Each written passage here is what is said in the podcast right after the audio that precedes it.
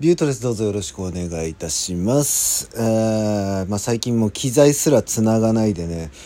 配信することが多くなってきたんで。まあ、公演配信メインにね、最近なっちゃってますけどもね、たまには収録でも撮っとこうかなと思いまして。ね、で、今ね、窓全開でこう話をしてるので、ちょっと外の音がね、入るかもしれないんですけど、ご容赦いただければと思います。えーまあ、今回お話ししたいのはですね、まあ、このラジオトークやっている中で、まあ、僕が思っていることっていうのを少しお話しできればなと思っております。で、まあ、僕がそのラジオトークを始めた頃のお話だったりとか、あとはこれからね、配信やりたいなって思って、でもなっていうふうに感じ取られてる方や、えーまあ今ね、そのラジオトークで実際配信してるけども、まあなんかこうちょっと心がね折れかかってるっていう感じのね人たちに伝えたい言葉を少しね述べさせていただければいいかなと思っております。でまああれなんですよね。僕はそのラジオトーク始めた頃っていうのはライブ配信っていうものが全くなくて。でなんならお便り機能すらなかった時代から僕は始めているんですね。このラジオトーク。まあ今2年3ヶ月経ったぐらいなんですけど。でその頃から配信をやってた頃ちょうどあのコロナ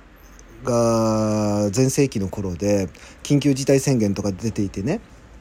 でまあ僕はその時にコンビニの店長っていう仕事をしていたので、えーまあ外には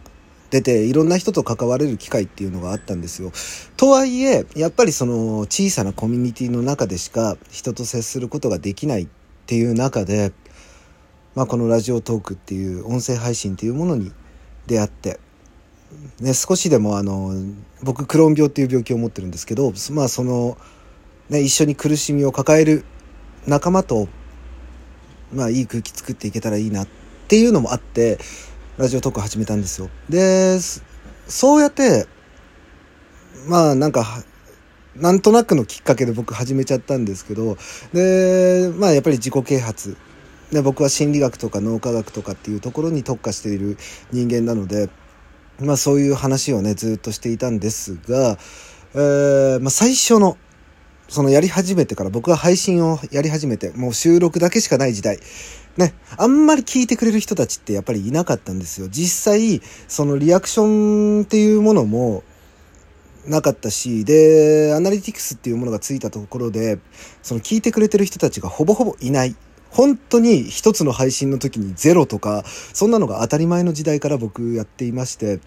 で、まあこれ僕が仲いいトーカーさん、その同じぐらいの時期に始めた同期のメンバーとかだったら多分わかると思うんですけど、あのー本当に真っ暗闇の中にただ突き進んでいくっていう、そういう感じのね、あの配信をずっと続けていたんですよ。本当になんか気になった人の配信しか聞かないっていう、まあそういう時代。で、僕自己啓発っていう話をずっとやってきていて、で、このジャンルを選んだところが失敗だったっつうのもあるんですけど、あのめちゃくちゃお便り機能ついてね、その後におお便り機能ついて、そのお便り機能がついた頃に、初めてお便りが来たんですよ。で、それが誹謗中傷のお便りだったりとか、まあ、あとは言ってることわかんねえよ的なね。そういうアンチコメント、いわゆるアンチコメントっていうものが大量に届くようになったんですね。そう、なんかまあそういう時代をね、僕、出だしの頃に体験してるんですよ。で、本当に最初の3ヶ月なんて、そのお便りが来るたんびに、もうアンチコメント、ひたすらアンチコメント。1回の配信、ね、収録を上げるにつき、だいたい3通とか、4通とか、それくらいの、えー、アンチコメントが届くような、まあ、配信だったわけですよ、僕の配信って。そう。で、まあ今だったら、その、ある程度ね、そのラジオトークの規約とか、まあそういうところで、まあそういう誹謗中傷やめましょうねみたいなところが定まってきてるから、そこまでね、炎上するっていうことはないと思うんですけど、まあとにかく、えー心が折れないようにやっていってほしいなって思うんですよ。で、まあそういう危険性ももちろんあるんですよ。まああくまでも SNS、えー、匿名性でね。皆さんがやられているので。で匿名性になるとこう人間は攻撃的になるっていうそういうね脳科学の結果も出てますんで。そう。なので、えー、まあ、まず心を折れないようにしてほしいなって思うんです。僕がそれだけアンチコメントっていうものが多くてもやり続けてこられたっていうのは僕に伝えたいことがあったんですよねその同じ環境下にいるみんなと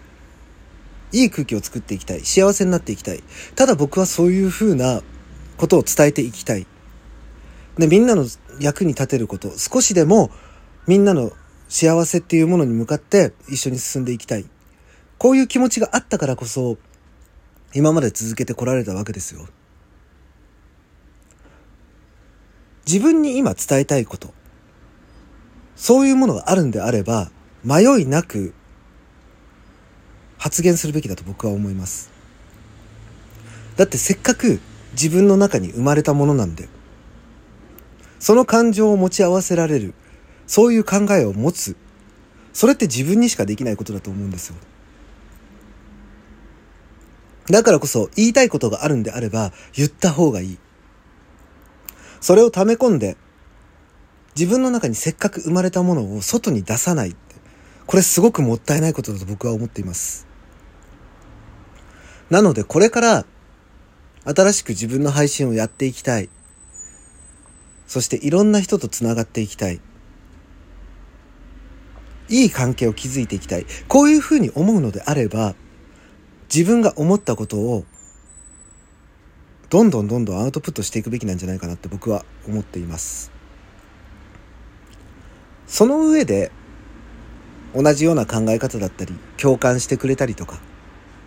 そういうふうに思ってくれる人がいるんであれば、そういう人とのつながりって、ものすごく強いつながりになると思うんですよ。お互い対面で会ったことがないにしろ、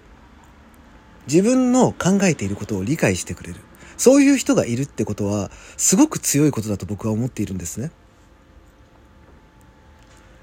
そういう人たちが今、僕の周りにいてくれるから、僕は未だに配信を続けていられるっていうのもあるし、そこに対しての感謝も敬意ももちろん僕の中にはあるので、だから今聞いてくださってる、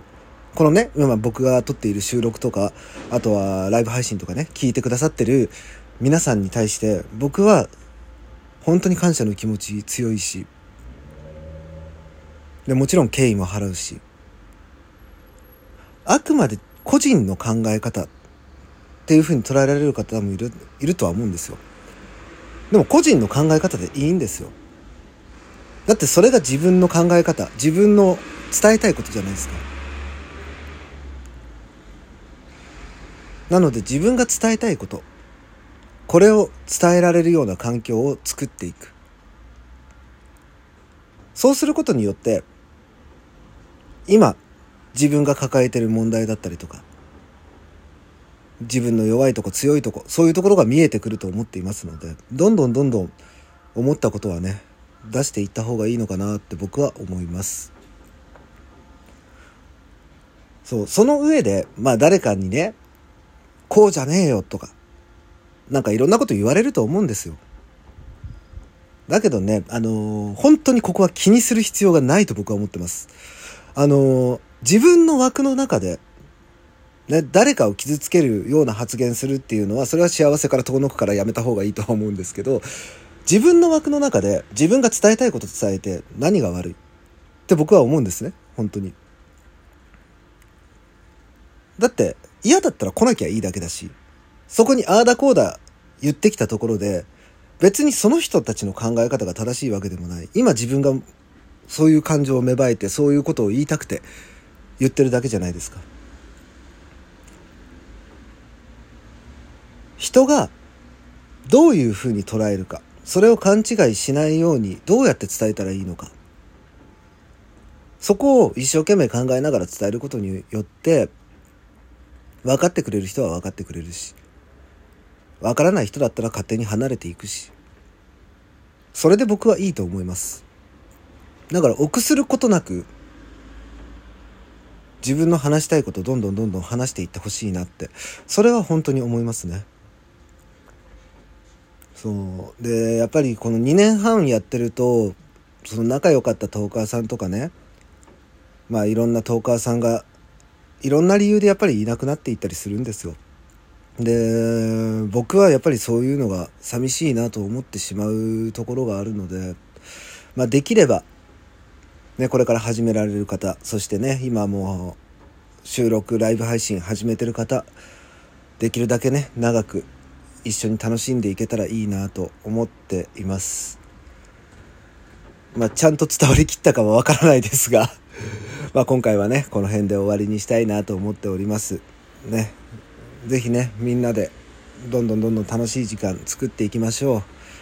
ということで、えー、ビュートでした。ありがとうございました。